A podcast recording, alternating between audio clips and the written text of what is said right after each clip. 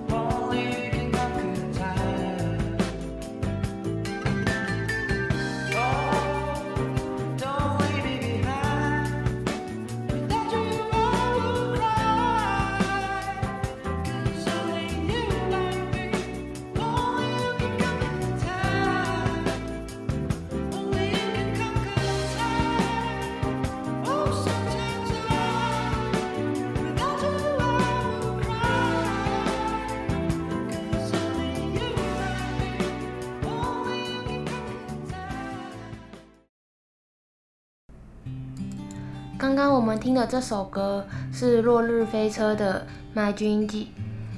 落日飞车除了有一般常见的主唱、吉他手、贝斯手、鼓手跟 keyboard 手之外，他们另外加入了特别乐器，像是萨克斯风、合成器以及节奏乐器。落日飞车成立于二零零九年，团员包括了果果、红里。小甘、鸟人以及浩庭跟尊龙，而落日飞车是如何定义自己的曲风呢？其实有人会说他们是怀孕摇滚，而他们自己对自己的定义主要是新浪漫。他们的曲风有别于一般摇滚，听起来比较刚硬的感觉，他们在其中加了一点温柔的元素。所以他觉得他们的整体主要是以软性摇滚为主。落日飞车曾坦言过，他们并没有打算要找特定哪一种的曲风为主，而是打算一直在尝试新的元素。就像他们在二零一一年的专辑《Bossa Nova》，他们向六零七零年代的摇滚乐取经，在复古的基调上再加入了蓝调。跟庞克等元素，充满了年轻感的律动。到了十六年的金吉 Kiko，翻译叫做金吉西子，他们加入了摇摆乐，有点像是日本曾经流行过的 City Pop。而后的 Casanova 则与金吉 Kiko 分别从男性向、女性向的角度来诠释他们的城市观。金吉西子是假想出来的女主角。整张专辑是一部以爱情为主题的科幻冒险故事。从 Burgundy Red、My Jinji、New Drug 三首歌是男主角在现在、过去、未来三个不同时段下对同一个爱慕对象金吉西子的歌唱。延续了八零年代的 R&B、Disco 和 Funk 等音乐元素。介绍完音乐，那我们接下来就来开始今天的第一则新闻吧。第一个要讲的呢，是简单的介绍谭德赛。最近谭德赛指控台湾对他发表了许多歧视性言论，许多网络论坛都在争执这件事，有人支持，也有人反对。但其实，在这个风波前，台湾人对谭德赛的人和经历并不是十分的了解，所以下面我要来简单的介绍一下谭德赛。谭德赛来自伊索比亚，是个有为的伊索比亚青年。他的弟弟在四岁时因为麻疹过世，让他决心要当一名公共卫生学者。在担任世界卫生组织秘书长之前，他就曾经担任过伊索比亚的卫生部长、外交部长。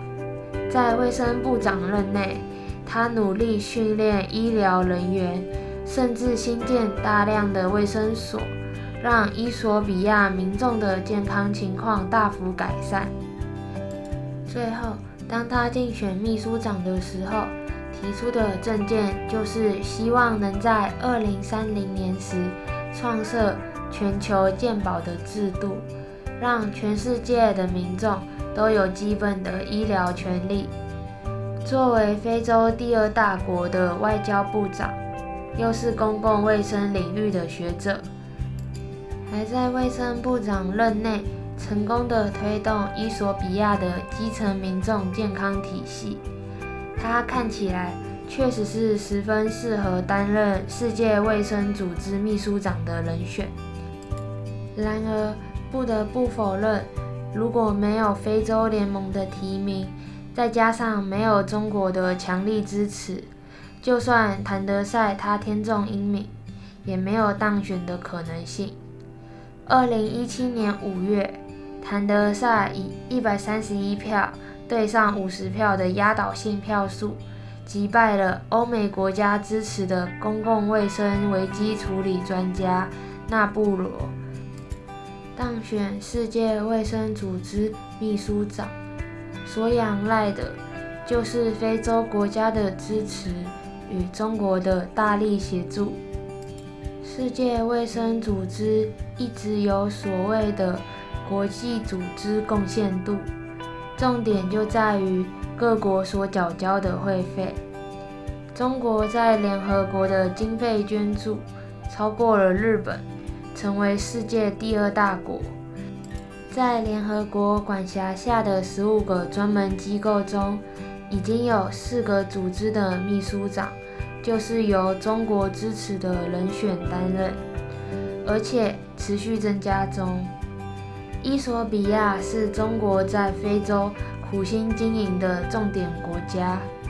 接受中国的援助金额是非洲的第三名。所以，谭德赛与中国原本就交情匪浅，再加上习近平的夫人彭丽媛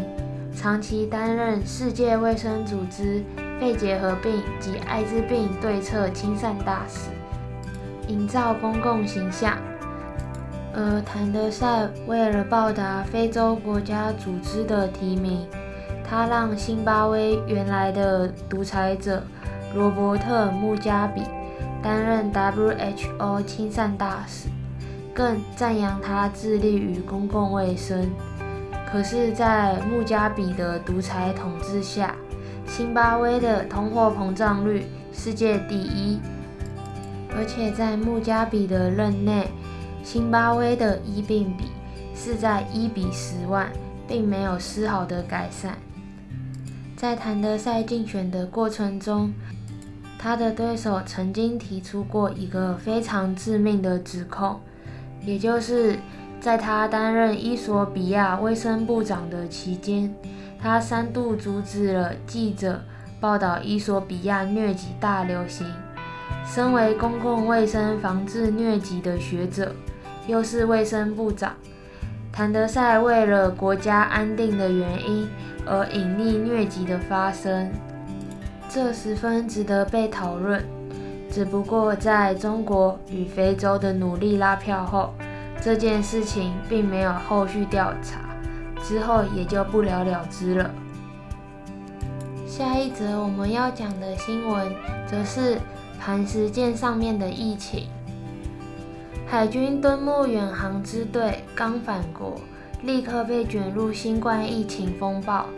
第一时间，中央疫情指挥中心发出讯息，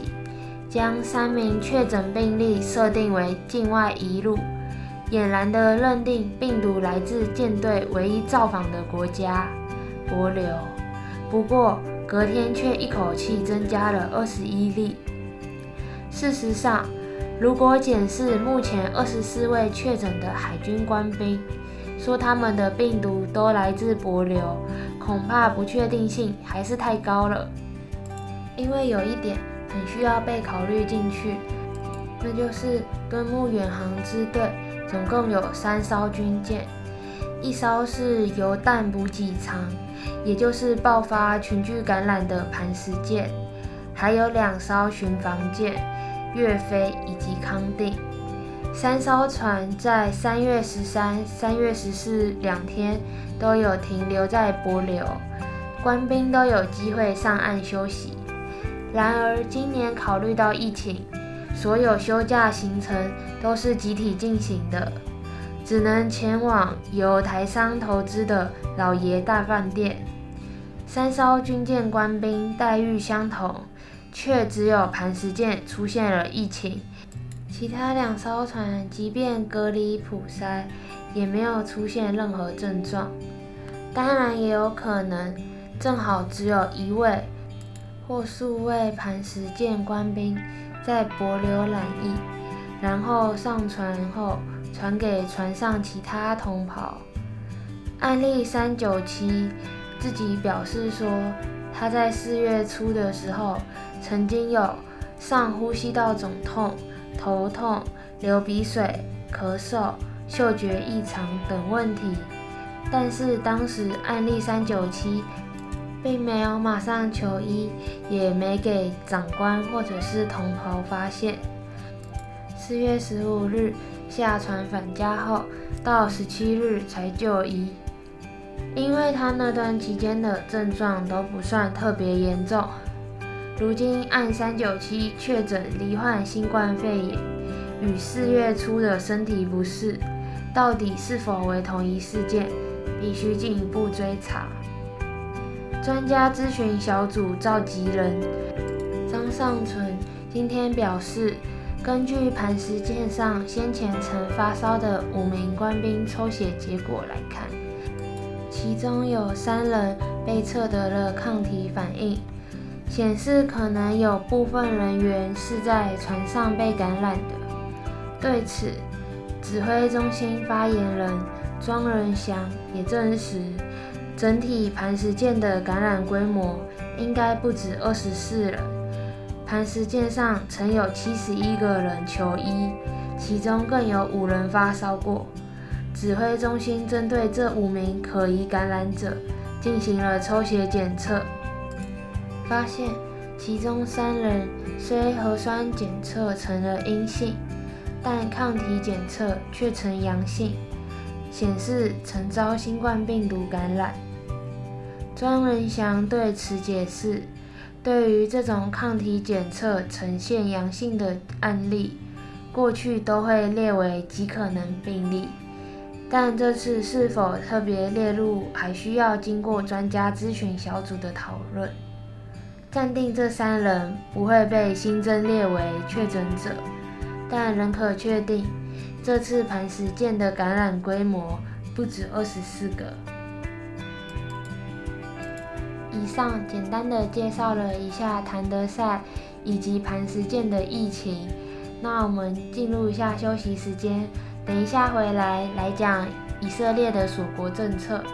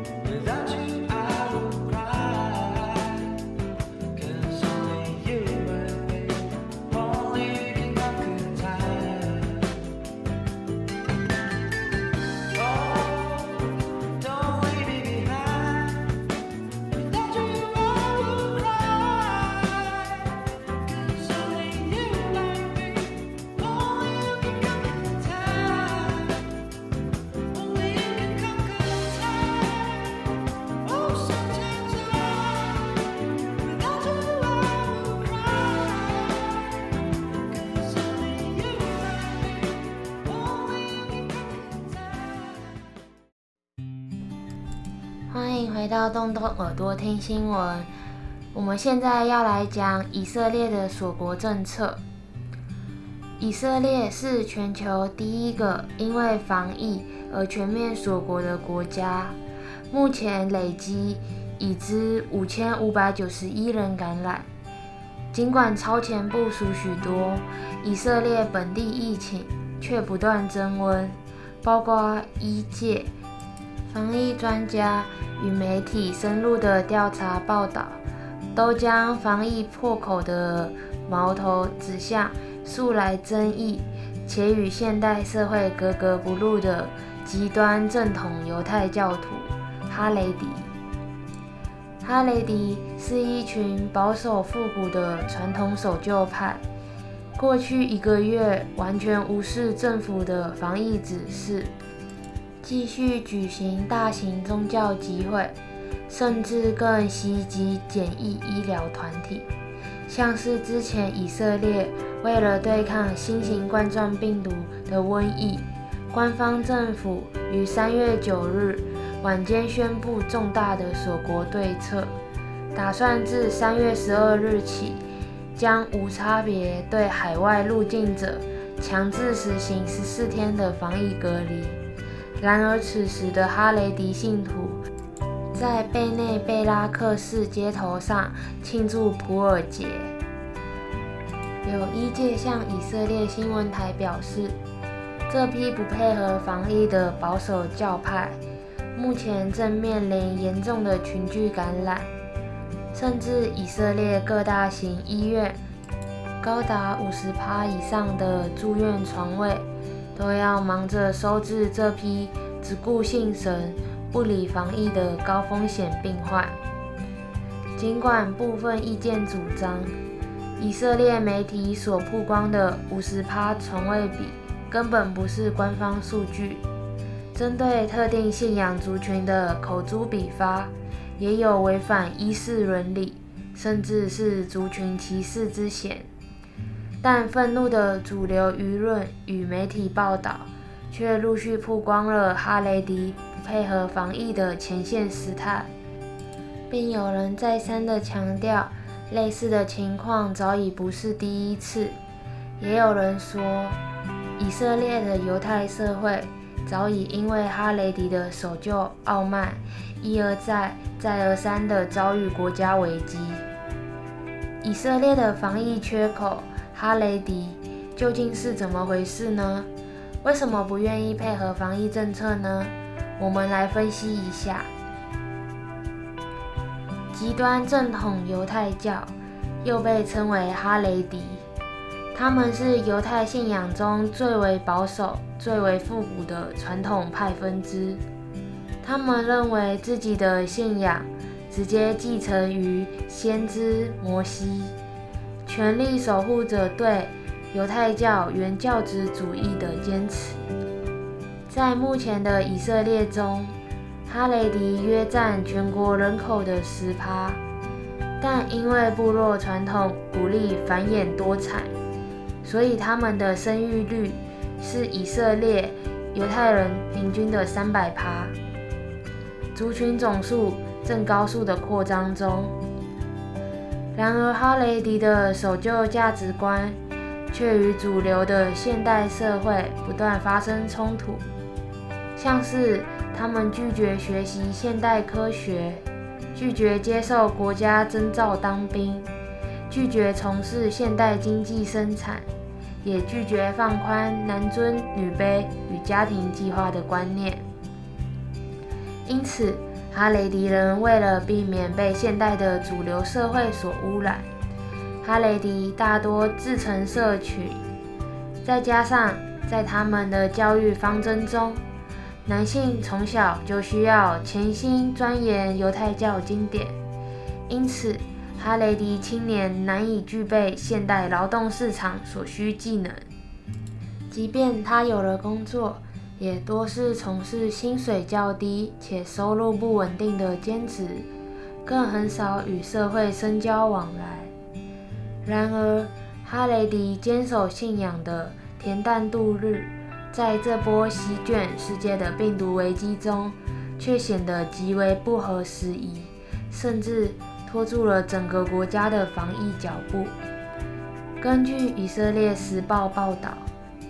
目前在以色列的两大疫情热区耶路撒冷与特拉维夫，都是以哈雷迪社区的群聚感染为大宗。其中，像是特拉维夫东郊哈雷迪社区群聚的贝内贝拉克市，更被视为以色列境内的一级疫区，新增病例的速率比全国平均高出了四倍以上。一名在大型医院任职的以色列前线人员，悲愤地向新闻投诉：几乎每一个受检测的哈雷迪教徒都呈病毒阳性，每测必中，感染率几乎为百分之百，甚至是整个家族全部感染了。那位医护人员表示，以色列卫生部。防疫必须针对哈雷迪社群，一定得对他们全面排查。如果继续放任感染，不出几周，医疗人员必定被哈雷迪给瘫痪。前线医护们也强调，目前以色列的状况虽然还在控制当中，但社区感染的威胁却是日益增加。其中最令人担忧的，即是各大医院的收治能量。目前，像是以色列境内最大、最先进的四八医疗中心，院内六十趴的重症病床与五十趴的一般病床，全都给那些感染武汉肺炎的哈雷迪给占满了。在周末的新闻专访中，以色列有许多新闻台不约而同地对哈雷迪社群的交叉感染发出了严厉警告，陈述以色列国内的多所疫情指定收治医院，院内状况皆显示有超过一半的武汉肺炎感染者来自哈雷迪社群，但同一时间，各地人陆续传来哈雷迪社群不配合防疫。哈雷迪社群坚持为瘟疫死难者举办大规模丧礼的夸张新闻，因此相关报道也激发了以色列主流舆论与新闻圈的强力谴责，痛骂这群食古不化的宗教狂热分子只会拖垮以色列的医疗资源。关于哈雷迪人为什么不听防疫政策呢？基本上有两种说法。第一种说法是说，哈雷迪人活在自己的世界，社群长老恪守的原教旨主义，严格限制年轻人一辈与科技接触，除了禁止看电视、禁止接触新闻之外，就连社区内使用的手机都得经过宗教认证，拔除所有社交与网络功能。以避免年轻一代在学经修行的过程中遭到现代社会的污染，但在瘟疫当头的国难时刻，哈雷迪这种生活方式却根本无法感知到环境崩溃的危机感，他们反倒衍生出了对政府防疫政策的不信任情绪与阴谋论。第二种说法是说，哈雷迪的宗教领袖刻意不遵守世俗政府的防疫行动。防疫政策不仅要求哈雷迪社群暂停一切婚丧喜庆、定期礼拜、经学院课程也必须全面终止。但由于目前正逢逾越节前夕，逾越节是哈雷迪纪念上帝降下瘟疫。屠杀埃及所有生物，并成功逼迫法老同意让摩西带领犹太人出埃及的节日。在逾越节前夕，哈雷迪人的各种信仰准备不仅照常继续，各地的哈雷迪经学院甚至出现阳奉阴违、秘密开课的状况。像是之前就在贝内贝拉克发现了哈雷迪社群。对以色列政府的恶意欺瞒，他在教堂外的文宣公文上面写着“防疫优先，暂停开放”。却附注小字补充说，无论如何，教堂一定开放，欢迎大家上来祷告学经。曾经有一位年轻哈雷德私下向媒体表示，之前全国进入了紧急状态，各地的哈雷迪也根本没在管，一直直到前几个礼拜，哈雷迪长老鲁宾斯坦的太太与家人爆发集体感染后，他们才慌慌张张的在全国封锁的十天后，开始告知各路长老准备防疫喽。为何以色列政府努力劝说哈雷迪的宗教领袖们都不愿意配合防疫呢？相关意见认为，这一方面确实与哈雷德的复古文化传统有关，但另一方面，则是哈雷迪与以色列社会严重对立。除了在信仰文化上的不一致，在教育制度、社福资源、缴税以及兵役问题上，双方都因常年的政策对抗，对彼此都有极其严重的互不信任。这次的动动耳朵听新闻就到这里结束，欢迎下个礼拜再来收听哦。